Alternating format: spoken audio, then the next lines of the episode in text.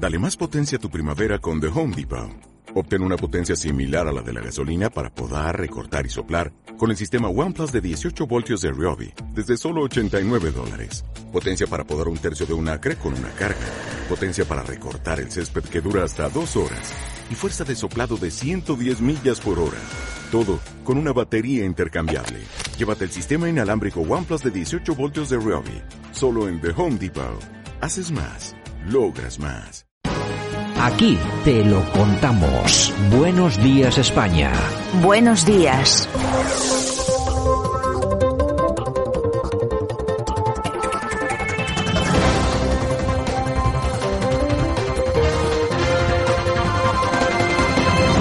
Y nosotros ya estamos en tiempo de análisis, estamos en la portada del profesor Sergio Fernández Riquelme. Don Sergio, ¿qué tal? Buenos días. Muy buenos días, Santiago. Bueno, pues aquí está el profesor, como todas las mañanas, que nos ayuda eh, desde el primer momento, desde el primer segundo, a analizar, a ver la realidad de lo que ha ocurrido durante las últimas 24 horas y algo más en este país que todavía se llama España, porque Sergio todavía se llama España, ¿no? De momento.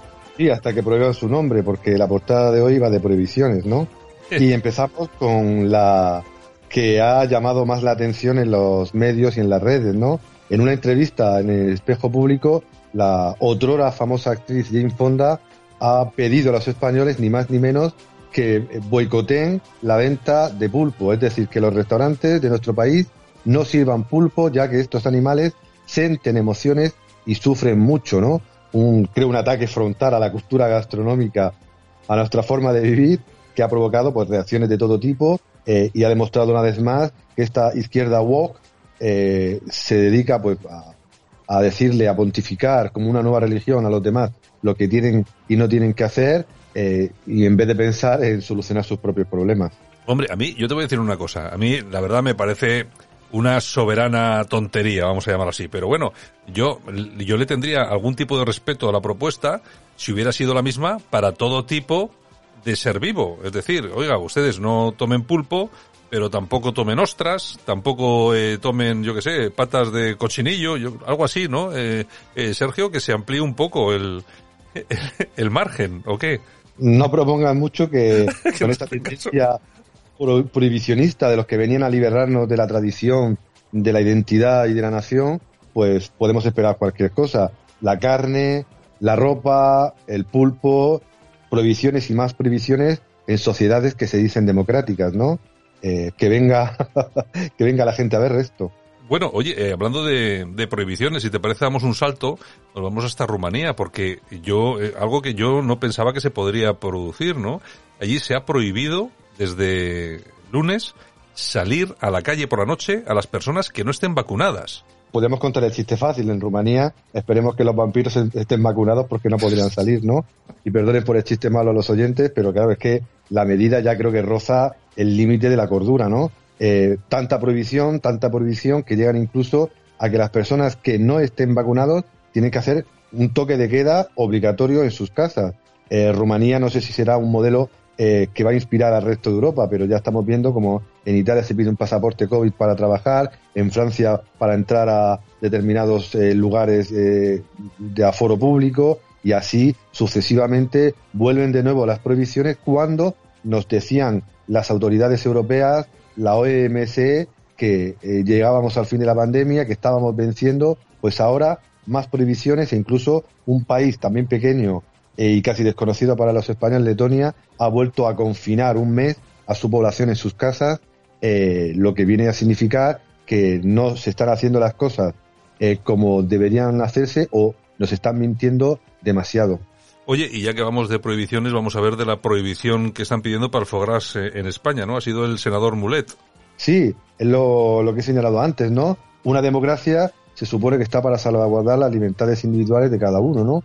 pero la izquierda woke, eh, esta izquierda eh, tan peculiar que ha sucedido a la vieja izquierda proletaria, pues se dedica a decir a la gente cómo vestirse, cómo hablar, cómo eh, relacionarse, cómo mirar a los demás e incluso pues eh, se mete en nuestras aficiones culinarias, ¿no? Eh, el senador Carles Mulet, designado por las Cortes Valencianas, preguntó ni más ni menos al gobierno sobre el futuro de las granjas de alimentación forzada de patos. Es decir, no tenemos suficientes problemas en nuestro país como para que un senador pierda su tiempo y nosotros perdamos su dinero en ver la forma en la que tienen que alimentar a unos patos que nos vamos a comer y a quien le guste el foie gras, pues que disfrute mucho de él, ¿no? Los derechos de los animales, pues obviamente deben ser defendidos, pero no llegar al punto de eh, el ridículo público, un ridículo que, como todos sabemos, lleva a la destrucción de muchas empresas, a la destrucción de muchos negocios y a la destrucción de muchas costumbres que esta izquierda walk, pues la verdad, pues no respeta eh, en absoluto. Bueno, la verdad es que vamos de sorpresa en sorpresa. Es una cosa que, además, si les dejamos mucho tiempo para pensar, a los políticos nos, nos pueden meter en una gorda. Bueno, otra de prohibiciones. Ya que hoy vamos de prohibiciones, vamos a hablar de la última del PSOE que se ha comprometido a legislar para prohibir la prostitución y multar a los clientes. Claro, el problema es que la prostitución no es legal. No se puede prohibir algo que no es legal. Eh, la única solución es multar a los clientes, como han intentado hacer otros países eh, del norte de Europa. Ahora bien, no se ataja el problema. El problema fundamentalmente se ataja, ya lo han señalado otros partidos y otros medios, es que la mayoría de la prostitución, como señalan entidades tan conocidas como APRAN, que la mayoría de la prostitución viene derivada de la inmigración ilegal y de la trata de blancas. Es decir, si no se controlan, lo que decimos muchas veces en este programa, a contracorriente, si no eh, se controlan las fronteras y no eh, se acaba con esas mafias que trafican con personas, especialmente con mujeres, va a seguir existiendo la prostitución, que no debe eh, prohibirse porque no es legal, sino que debe evitarse eh, en la medida de que supone una alteración de los derechos fundamentales de mujeres que vienen engañadas y vienen como carne de carnaza, perdóname la, redundancia, para satisfacer necesidades del sistema. Por tanto, eh, prohibir algo que no es legal, pues no tiene mucho sentido. Lo importante sería controlar esos flujos migratorios que traen a mujeres esclavas a nuestro país. Hombre, yo, eh, yo me acuerdo que cuando entrevisté aquí a Lidia Falcón, que hablábamos de la prostitución, y ella se oponía radicalmente a la prostitución, ¿no? Como feminista y tal. Pero claro, yo lo que le decía es lo siguiente. Bueno, y aquellas mujeres que ejercen la prostitución de forma voluntaria, y me dijo, no, eso no existe.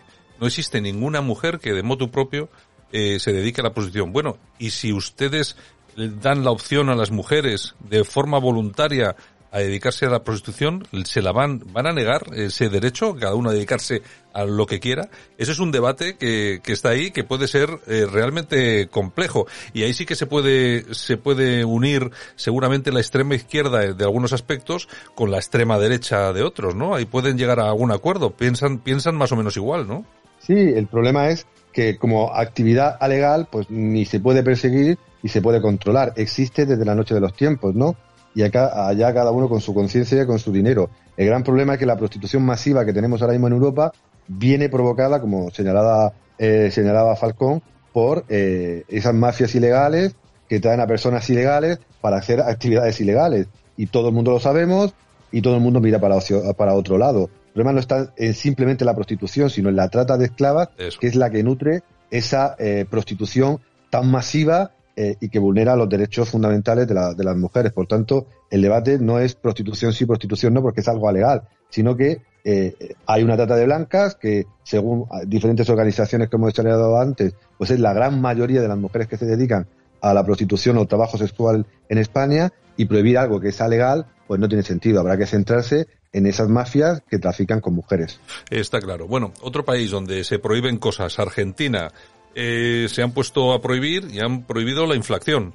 Sí, América Latina, como también hemos señalado en muchos eh, capítulos anteriores de este programa, va hacia un camino eh, siniestro, siendo pues un territorio con enormes recursos. Y Argentina, nuestros hermanos argentinos, que son los más ocurrentes, creo, a nivel político legislativo eh, de, de, Hispanoamérica pues, han decidido prohibir lo, el problema, eh, han decidido prohibir la inflación, es decir, que 1.500 eh, productos básicos de la cesta de la compra en Argentina no pueden cambiar de precio. Es decir, aunque cueste más la mano de obra, aunque cueste más la energía, aunque haya más demanda, esos precios no pueden cambiar.